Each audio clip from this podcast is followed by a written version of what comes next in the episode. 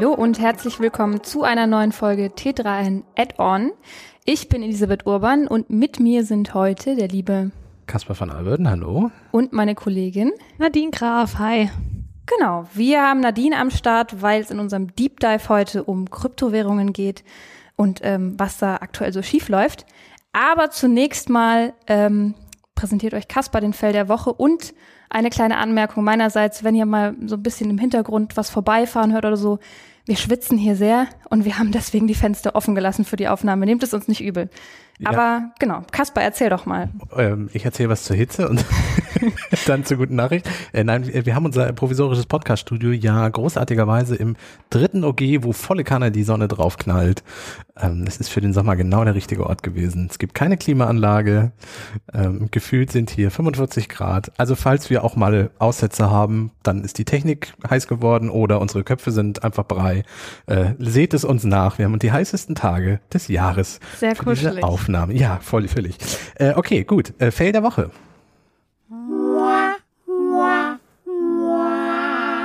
Der Fail der Woche. Und der trifft diesmal Netflix. Frage an euch beide. Habt ihr Netflix und guckt ihr bei jemandem mit oder habt ihr selber einen Account? Also ich bin wirklich nur Mitgucker. Okay. Und ähm, ja, muss aber auch sagen, ich gucke generell nicht super viel. Das heißt, es wird dann eher immer so äh, gemeinsam geguckt, von daher ist das auch gar kein Problem, da ja. mit zu benutzen und mitzugucken. Ja, ich muss, muss zugeben, ähm, Netflix möchte das ja eigentlich nicht. Das ist ja gleich der Fail der Woche. Genau, genau ja. ich bin tatsächlich auch ähm, in einem Verbund aus mehreren Leuten, die Netflix miteinander gucken äh, mit geteiltem Account. Und ihr seid nicht eine Familie, nehme ich an, bei euch beiden, ne? Nein. Okay. Das ist nämlich genau das Problem, was Netflix neuerdings für sich entdeckt. Ich dachte immer, das wäre so ein bisschen das Alleinstellungsmerkmal von Netflix. Und ich bin mir auch sehr sicher, dass es das am Anfang war, dass die gesagt haben, ja, es gibt hier verschiedene Accounts und teile das doch mit deinen Freunden und ist doch überhaupt kein Problem. Und dann habt ihr alle Netflix. Ja, und dann hat man aber festgestellt, wenn jetzt alle bei jemand anderem mitschnorren, dann haben die selber keinen Account und zahlen nicht. Und das bringt uns weniger Geld ein. Und deswegen möchte Netflix das ein bisschen ändern in letzter Zeit. Und der Fell der Woche ist, dass sie das jetzt in einigen ausgewählten Ländern ähm, quasi komplett abdrehen wollen. Äh, ich zitiere hier mal die Kolleginnen von Heise Online. Die schreiben nämlich, in ausgewählten Ländern lässt sich Netflix ab August nur noch auf Fernsehern ansehen, die im eigenen Zuhause stehen. Getestet wird vorerst in Argentinien, der Dominikanischen Republik, El Salvador, Guatemala und Honduras. Ja, aber warte mal, Kaspar da geht es ja jetzt nur um Fernseher. Ich gucke persönlich Netflix nicht auf dem Fernseher. Ja, Dann, wer hat überhaupt noch einen Fernseher zu Hause, ne? Ja, das ist der Anfang. also ich vermute mal, dass es sich nicht auf Fernseher beschränken wird. Sie fangen jetzt erstmal an und es sind ja auch erstmal einige ausgewählte Länder. Also uns in Deutschland betrifft das ja erstmal noch nicht. Ähm, das kann aber natürlich kommen. Ähm, und auch wenn man sagt, gut, der Fernseher steht meistens bei einem zu Hause, ähm, wenn ihr jetzt bei meinem Netflix-Account mit drin wärt und einen Fernseher hättet, hättet ihr jetzt gelitten. Also gut, mit eurem Tablet und Computer, wenn ihr sagt, ihr guckt eh nicht auf dem Fernsehen, ist es egal. Nehmen wir mal an, ich als von hätte noch eine große Ferienvilla oder ein Landhaus und hätte dort noch drei Fernseher stehen. Das ist ja nicht meine Hauptadresse. Spätestens dann kriege ich ein Problem, weil das ist ja nicht bei mir zu Hause dann der Fernseher. Ähm, Netflix kommt mir aber dankenswerterweise entgegen. Da haben sie mitgedacht. Zum einen kann ich einmal im Jahr für zwei Wochen auch woanders mit meinem Fernseher gucken. Das ist, finde ich, sehr nett. Und wenn das auch nicht reicht, weil ich ja ein riesiges Landschloss habe, dann kann ich Netflix auch noch Geld geben dafür, dass ich woanders nochmal gucken darf. Man muss dazu sagen, dass es nicht so viel kostet, dann zusätzlichen ja, Standort hinzuzufügen, oder? Ein bis drei Dollar, aber wie viele Millionen Abonnentinnen hat Netflix? Das mal drei ist schon eine Summe, die sie damit jetzt einstreichen, ne? Ja, gut. Ähm, wie macht Netflix das denn, dass es quasi dein Zuhause an einen Ort festlegt? Anhand der IP-Adresse des äh, Hauptnutzers. Also ähm, ich gebe ja, die wissen ja, wo ich wohne mhm. und die können meine IP-Adresse äh, tracken und wissen dann, dass ich in Hannover gucke. Und ich sag mal so, in meinem Account ich hoffe, Netflix hört jetzt nicht zu. Die Leute, mit denen ich mir äh, Netflix noch teile, keiner von denen sitzt noch in Hannover. Mm, ja, das kenne ich. So, also die haben alle keinen Fernseher. Das heißt, wenn das jetzt nach Deutschland kommen würde über den Fernseher, wäre das erstmal egal. Aber spätestens bei Tablets und äh, Computern, wenn sie das da auch einführen, hätten meine Mitguckerinnen ein Problem. Sagen wir mal so. Ja, es ist ja tatsächlich, also Netflix macht das ja, weil es denen grundsätzlich nicht so gut geht aktuell. Ja, ich, ich finde da also völlig richtig, aber ich finde das halt immer so, sie wachsen nicht so stark, wie sie vorhergesagt haben. Also, also ich glaube, so richtig schlecht geht's ihnen auch noch nicht. Aber sie wachsen nicht so, wie sie sich das erhofft hatten. Es naja, muss ja sie, immer sie, haben, sie haben schon ordentlich Stellen gestrichen in den letzten Jahren. Ja, weil man nicht so stark gewachsen ist, muss man halt irgendwo ein bisschen einsparen, ne? Ja, okay. Aber, ich, ich aber weiß, diese Aktion könnte doch jetzt auch wieder total äh, nach hinten losgehen, oder? Dass sich dann viele ja. Leute einfach abwenden und dann einfach eben ja. nicht diesen, diesen vier weiteren Accounts äh, eröffnen. Genau, also ich denke mir halt auch, dass sie sich damit ein Stück weit ins eigene Knie schießen, weil es gibt ähm, viele andere Streaming-Anbieter ja auch noch. Ähm, und da weiß ich nicht, ob das so der Erfolgsweg ist, den Netflix da geht. Es wird ja Teil des Problems sein, dass es so viel Konkurrenz gibt. Also siehe Disney Plus, siehe Amazon Prime, die auch in letzter Zeit wieder viele eigene Produktionen veröffentlicht haben, siehe neue Streaming-Anbieter, die in den Markt rein äh, wabern, siehe Sky, die sich jetzt in Wow umbenannt haben, was ihre Sky-Ticket-Geschichte äh, und ihren Player betrifft. Also insofern, also wenn Sky sich jetzt in Wow umbenennt, dann kann Netflix einpacken. Da bin ja. ich relativ sicher. Aber aktuell betrifft uns das ja noch nicht die Änderung und man kann ja mal beobachten, wie das so läuft, was Netflix dann auch dafür Konsequenzen draus zieht. Ich glaube, bis uns das irgendwie erreicht, dauert es noch ein Weilchen. Ja. Gut. Genau. Dann machen wir weiter mit dem Deep Dive der Woche. Der Deep Dive. Wofür wir uns ja die liebe Nadine eingeladen haben. Nadine ist bei uns äh, Krypto-Expertin, macht so alles, was New Finance angeht, ähm, und wir beschäftigen uns heute mit dem großen Krypto-Crash. Ähm, der Kryptowelt geht's ja nicht so gut in den letzten Monaten. Da ist ordentlich was abgestürzt. Ähm, seit Anfang des Jahres hat der Bitcoin mehr als 60 Prozent Wertverlust verzeichnet. Ähm, und Ethereum, das ist die zweitgrößte Kryptowährung, ähm, hat sogar 70 Prozent eingebüßt. Ähm, und wir erklären jetzt mal, warum es dazu kam und ähm, was wir jetzt da für Konsequenzen draus ziehen können. Aber am Anfang würde ich mal sagen, Nadine, erklär doch noch mal ganz kurz für alle, die sich nicht mit dem Thema beschäftigen, was denn Krypto eigentlich ist. So ganz eine ganz kleine Zusammenfassung. Ja, gerne. Ähm, Kryptowährungen sind zum Beispiel Bitcoin, Ether, Ripple und so weiter, viele bunte Namen. Und das sind äh, digitale Vermögenswerte, die dezentral in einer Datenbank, also der Blockchain, gespeichert sind. Und ist tatsächlich umstritten, inwieweit das jetzt wirklich Währungen sind, weil die Kerneigenschaften von Währungen sind eigentlich, dass man damit zum einen Werte aufbewahren kann und zum anderen damit bezahlen kann. Und das sind Dinge, da kann man sich ja drüber streiten, ob das bei Kryptowährungen jetzt wirklich der Fall ist. Wiederum gibt es dann auch viele Fans von Kryptowährungen, die das so sehen als Gegenentwurf zum klassischen Finanzsystem und das total gut finden, dass es da halt eben keine staatliche oder irgendwie übergeordnete Instanz gibt, die alles überwacht. Und jeder macht halt so ein bisschen, was er will. Es gibt relativ wenig Grenzen und Gesetze. Ähm, genau. Und das Ganze lockt halt auch irgendwie mit fetten Gewinnen, ähnlich wie bei Aktien. Man kauft Anteile an Kryptowährungen und hofft dann, dass sie halt im Wert steigen. Und das lief ja am Anfang ähm, der ganzen Sache relativ gut, oder? Genau, also das lief ähm, ja jahrelang relativ gut. Wer zum Beispiel 2015, als das Ganze noch relativ am Anfang war, ähm, eingestiegen ist und einen Bitcoin gekauft hat, hat den für 250 US-Dollar gekauft. Und dann kam eine große Kursfahrt hoch und runter und zum All-Time-High, das war also der höchste Preis, ähm, waren so bei, war der Bitcoin bei knappen 70.000 US-Dollar. Also ist eine gute Spanne. Das heißt, ich hätte aus 250 Dollar 70.000 Dollar gemacht. Im Idealfall, ja. Im Idealfall, genau, wenn ich zum richtigen Zeitpunkt eingekauft und zum richtigen Zeitpunkt verkauft hätte. Wenn du das so schaffst, dann bist du aber auch ein ziemlicher Hellseher. Also, weil das ist halt das idealste Szenario, was wir jetzt so, ne, von, von dem Blick heute in die Vergangenheit äh, ja. erfinden können. Aber das schafft eigentlich kaum jemand. Genau, diese 70.000 Dollar waren letztes Jahr irgendwann. Genau, davon, ne? im, im, November war das All-Time-High. Mhm. Mhm. Ähm, genau, und ab dann, irgendwann ist es ja äh, bergab gegangen. Ähm, was, was war ist da genau passiert und was waren denn die Gründe dafür? Genau, also jetzt gerade schwankt der Bitcoin-Preis so um die 20.000 Dollar. Und dazu muss man vielleicht noch sagen, warum wir hier über den Bitcoin reden und nicht generell über alle Kryptowährungen. Der Bitcoin ist halt die älteste Kryptowährung und so die Leitwährung. Und er dominiert natürlich auch sehr doll den Markt. Ja, und genau. Dieser ähm, gesamte Kryptomarkt, da gibt's immer so ein schönes Chart, der quasi alle Projekte zusammenfasst. Und da gibt's so zwei große Knicke. Eine war Mitte Mai und der nächste Knick nach unten war Mitte Juni. Was genau ist denn da passiert? Genau, Mitte Mai war es der Stablecoin Terra Luna, der krass nach unten gegangen ist. Und Stablecoin, naja, sagt ja schon irgendwie der Name, es sollte irgendwie stabil sein. Wo, wo, also, wozu brauche ich denn Stablecoin? Also, wa warum möchte ich, dass das stabil ist? Ja, ähm, das Konstrukt ist, dass der Stablecoin, äh, also diese Kryptowährung quasi gebunden ist an den US-Dollar. Hm, okay. Das heißt, er sollte immer genauso stabil sein wie der, wie der US-Dollar. Und, Der ähm, Dollar ist aber nicht so abgesackt, oder? Eben nicht.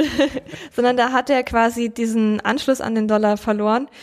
Und das schreibt man halt ja Konstruktionsfehlern in diesem Mhm. Projekt zu, zum Beispiel, dass sie auch gar keine Reserve hatten. Also ähm, ja, aber es gibt verschiedene Klassen von Stablecoins und die funktionieren alle ein bisschen anders.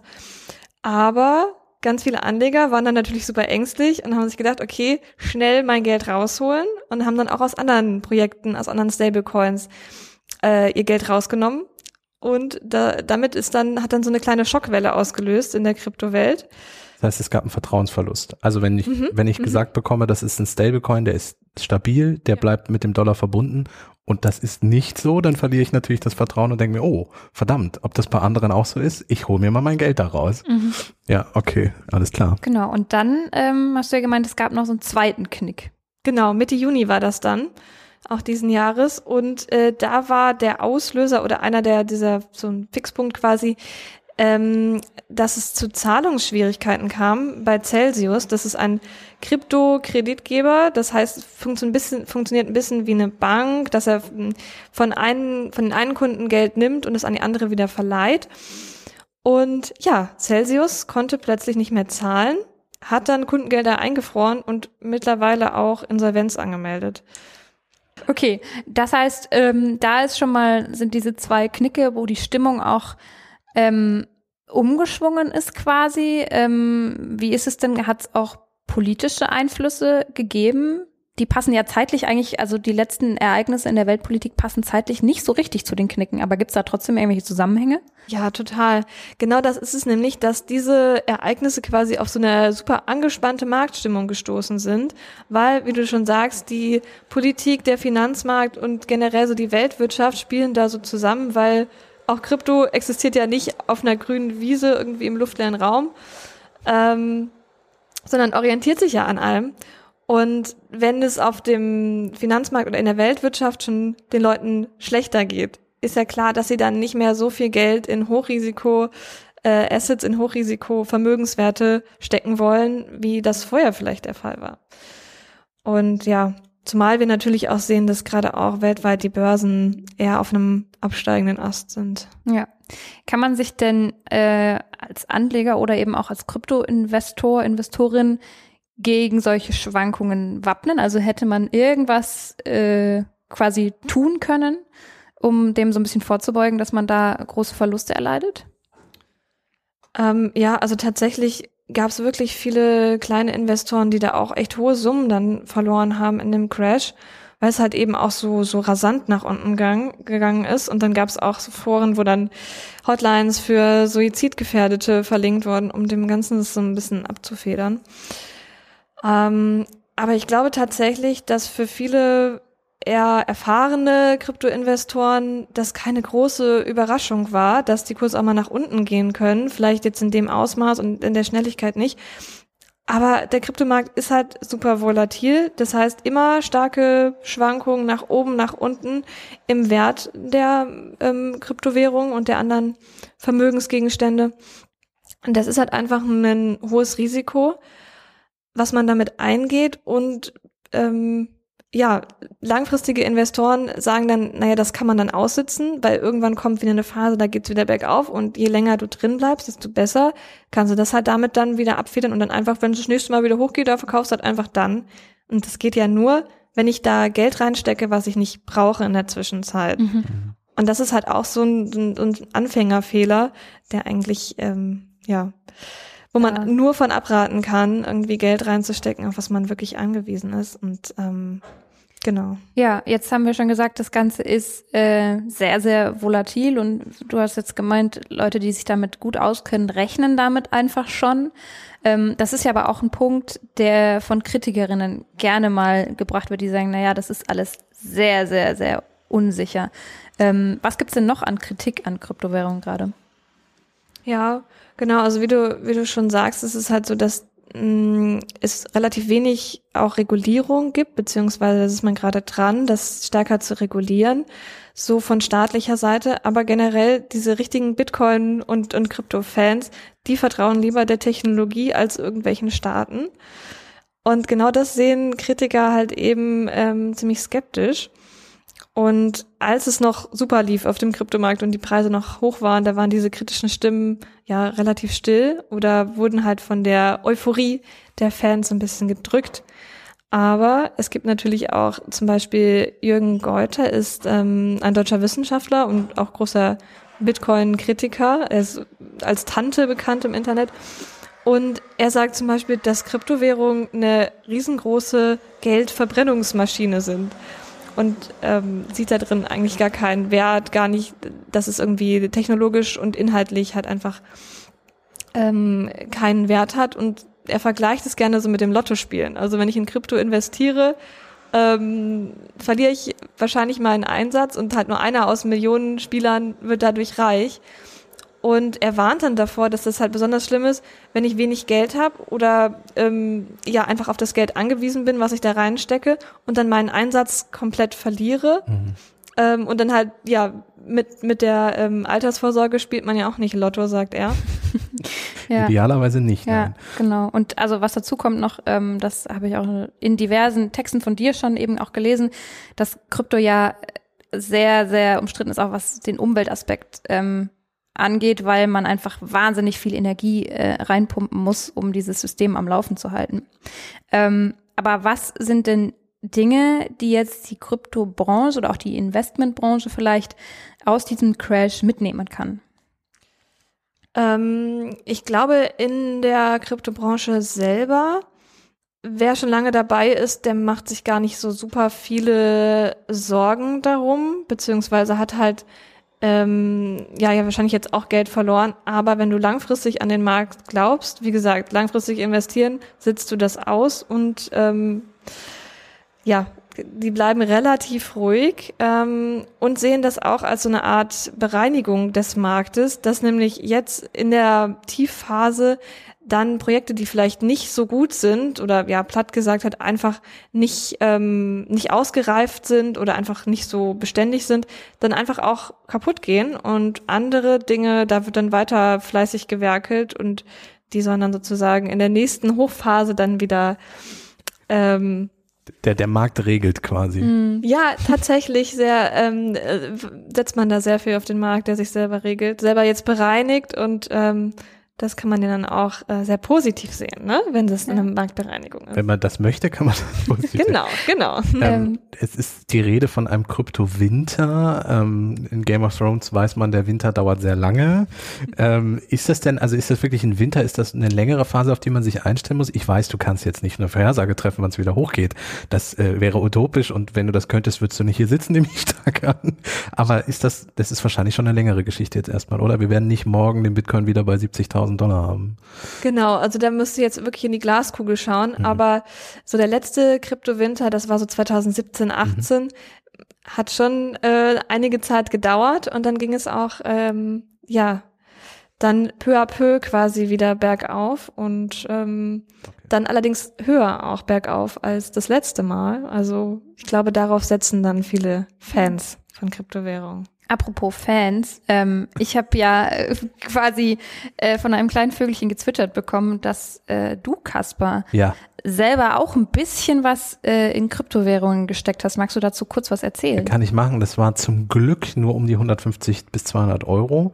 Und ich habe das gemacht, um diese ganze Dynamik und die Technik dahinter mal zu verstehen. Also wie ist das in diesen Börsen? Wie komme ich dahin? Wie komme ich an die Kryptowährung? Wie funktioniert das? Wie sichere ich das ab? Wie hole ich mir die, damit ich sie dann selber habe, aus diesen Börsen wieder raus und so. Und wie, wie war deine Experience, deine User Experience? Äh, tatsächlich besser, als ich erwartet hatte. Also, weil als Bitcoin anfing, war das ja eine relativ komplizierte Geschichte und über Mining und so brauchen wir jetzt gar nicht sprechen. Also man kann ja auch quasi diese Kryptowährungen schürfen, was ja auch nochmal ein bisschen komplexer ist, der, der Gedanke dahinter. Ähm, das war im Grunde zu einer Kryptobörse hingehen, den Geld in die Hand drücken, dafür diese Fantasiewährung, äh, in dem Fall was Ethereum, Polkadot und irgendwas drittes noch ähm, und dann das äh, irgendwie in dem äh, Depot haben und eine Weile beobachten. Es war ganz spannend, da mal wieder reinzugucken. Und ich muss sagen, ich hatte das Glück, dass mir das irgendwann zu langweilig wurde und ich dann das ganze Depot wieder aufgelöst habe und mir mein Geld wieder rausgeholt habe. Ah, das heißt, du hast jetzt nicht großartige Nein. Verluste gemacht in der letzten Zeit. Zwei, drei Monate vor dem großen Crash habe ich ähm, das wieder zurückgeholt. Ich bin plus minus null aus der ganzen Nummer rausgekommen. Ah, ja. Und ich habe da auch wirklich nur Geld rein investiert. Ich habe dreimal 50 Euro da reingesteckt, äh, in, in, über, verteilt über drei Monate, einfach nur, um es mal auszuprobieren. Mhm. Ich hätte, glaube ich, mehr schon nicht machen wollen. Und äh, so viel Geld auf der hohen Kante, dass ich mehr hätte reinlegen können, hätte ich auch nicht.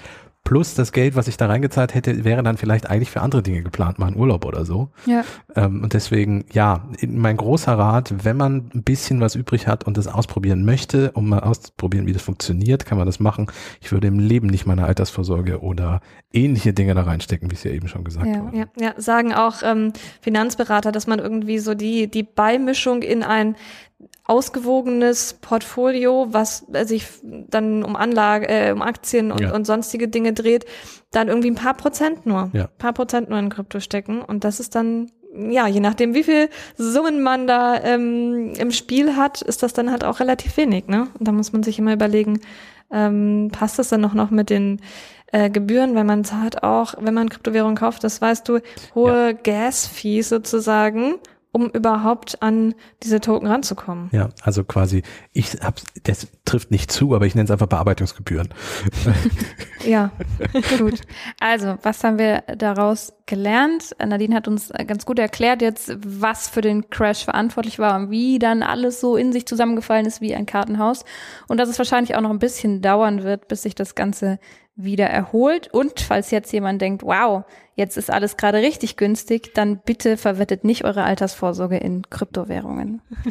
ähm, das war's mit unserem Deep Dive und wir machen direkt weiter mit der nächsten Rubrik. Ist das die gute Nachricht? Ich glaube ja, Kaspar. Dann fahren wir den passenden Jingle dazu ab.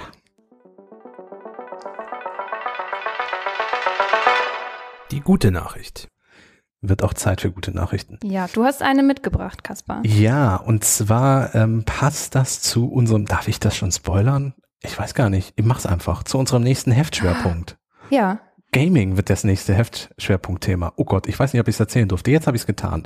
Äh, passend zur Gamescom im August. Richtig. Gaming ist unser großes Heft-Oberthema. Das heißt, die Menschen von uns, die sich mit dem Thema Print auseinandersetzen, sprechen eh schon die ganze Zeit über Gaming äh, und über die Gaming-Branche und lesen Artikel dazu und schreiben und so weiter und so fort. Und es gibt eine gute Nachricht aus der Gaming-Szene und zwar von zwei großen Titeln, nämlich Die Sims und World of Warcraft. Beide Titel setzen sich jetzt für ähm, mehr die, äh, Genderdiversität ein. Ähm, bei den Sims ist es so, dass bei Sims 4, ich glaube, da gibt es ja inzwischen 20, 30 Erweiterungen. Also das ist jetzt eine gefühlte Zahl, aber es gibt unglaublich viele Erweiterungen. Und die nächste Erweiterung High School Years, ähm, dort wird es möglich sein, dass man beim Thema Geschlecht mehr Flexibilität und Anpassung ermöglichen möchte. Und zwar wird es eine Maske sein, in der Spielerinnen ihre sexuelle Orientierung äh, genauer definieren können. Allerdings, das ist ganz wichtig dazu zu sagen, es wird erstmal noch technisch die äh, Geschlechtsoption Mann und Frau geben. Ähm, EA sagt selbst, dass man, äh, dass das äh, noch nicht alles sein kann und dass man daran arbeitet, dass sich auch das noch ändern wird, dass man nicht nur zwei Geschlechter hat. Technisch wird es aber erstmal so sein, dass das nur eine Maske ist quasi, also kosmetisch. Ähm, etwas weiter ist World of Warcraft. Ähm, was man ja auch kennt, ähm, seit Jahren äh, Online-Rollenspiel, ähm, immer noch großes Thema. Und da ist es so, dass ähm, in einem Alpha-Test von der Erweiterung Dragonflight äh, Blizzard, das ist das Entwicklerstudio, ähm, bereits geschlechtsspezifische Sprache entfernt hat und ähm, man bisher äh, beim Körpertyp männlich und weiblich wählen konnte. Also wenn man spielen wollte, musste man zwischen diesen zwei Geschlechtern wählen. Und das haben sie erstmal umbenannt in Körper 1 und 2. Also Geschlecht ist da gar kein Thema mehr.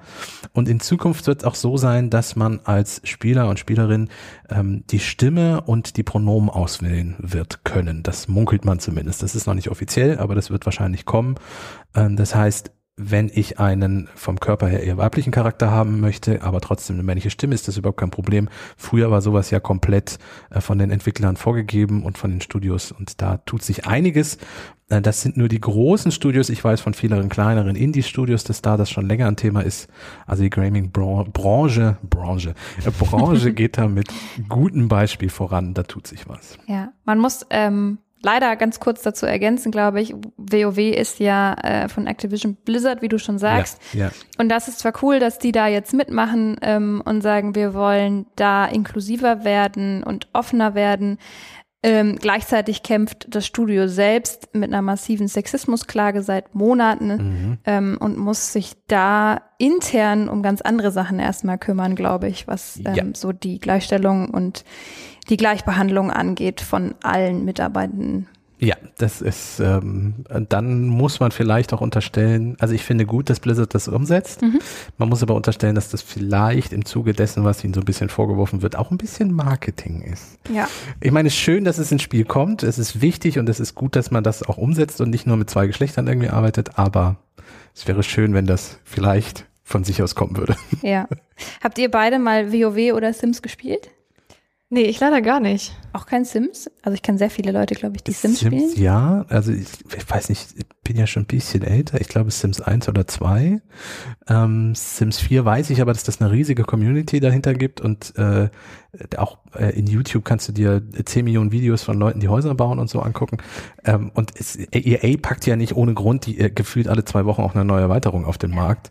Also der Markt ist immer noch riesig, da tut sich viel. Hast du, bist du eine Sims-Spielerin, Eddie? Äh, nee, tatsächlich gar nicht. Ähm, ich kenne das nur aus meinem Freundeskreis, dass da einige Leute Sims gespielt haben und irgendwie auch teilweise sehr ethisch verwerfliche Entscheidungen, was Pools angeht und so getroffen haben. ähm, aber ja, ich bin mal gespannt, wie das Ganze dann aussehen wird. Also das werde ich mir auf alle Fälle mal anschauen, ähm, wie die Umsetzung dann tatsächlich ähm, sein wird und wie, wie cool und inklusiv das tatsächlich ist einfach. Ja, ja.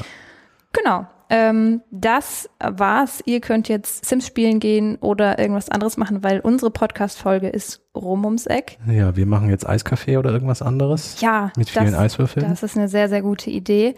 Ähm, bevor unsere Zuhörerschaft allerdings und unsere Zuhörerinnen und Zuhörer, wie gendert man Zuhörerschaft? Ich weiß es. Zuhörerinnenschaft. Ja, genau. Zuhörerinnenschaft? Hört sich Ja. grausam an, aber so würde ich es auch gendern. Also, bevor ihr da draußen ähm, jetzt euch einen Eiskaffee gönnt ähm, und euch Luft zufächelt, könntet ihr uns noch abonnieren, wenn ihr das noch nicht gemacht habt. Ihr könnt uns auch gerne äh, schreiben, ähm, was euch gut gefallen hat, was euch nicht so gut gefallen hat, ob ihr in Krypto investieren würdet oder nicht ähm, und was ihr so bei Sims anstellt. Schickt uns Und- Bitcoin, wenn ihr wollt. Ja, das ist, äh, das geht auf Kaspers Kappe. Ähm, Ich habe mein äh, Wallet irgendwo noch. Genau. Und äh, wenn ihr die Benachrichtigung aktiviert habt ähm, oder aktiviert, dann kriegt ihr einen kleinen Ping, wenn unsere neue Folge draußen ist. Immer mittwochs um 6 Uhr morgens. Jawohl, dann könnt ihr uns auf dem Weg zur Arbeit hören oder wann auch immer ihr wollt. Und Juhu. Genau, damit sage ich ganz, ganz vielen Dank, dass ihr da wart, Kaspar und äh, Nadine. Sehr gerne. Und Ja, danke schön für die Einladung. Ja, hat Spaß gemacht und wir verabschieden uns bis zum nächsten Mal. Bis dann. Tschüss. Ciao.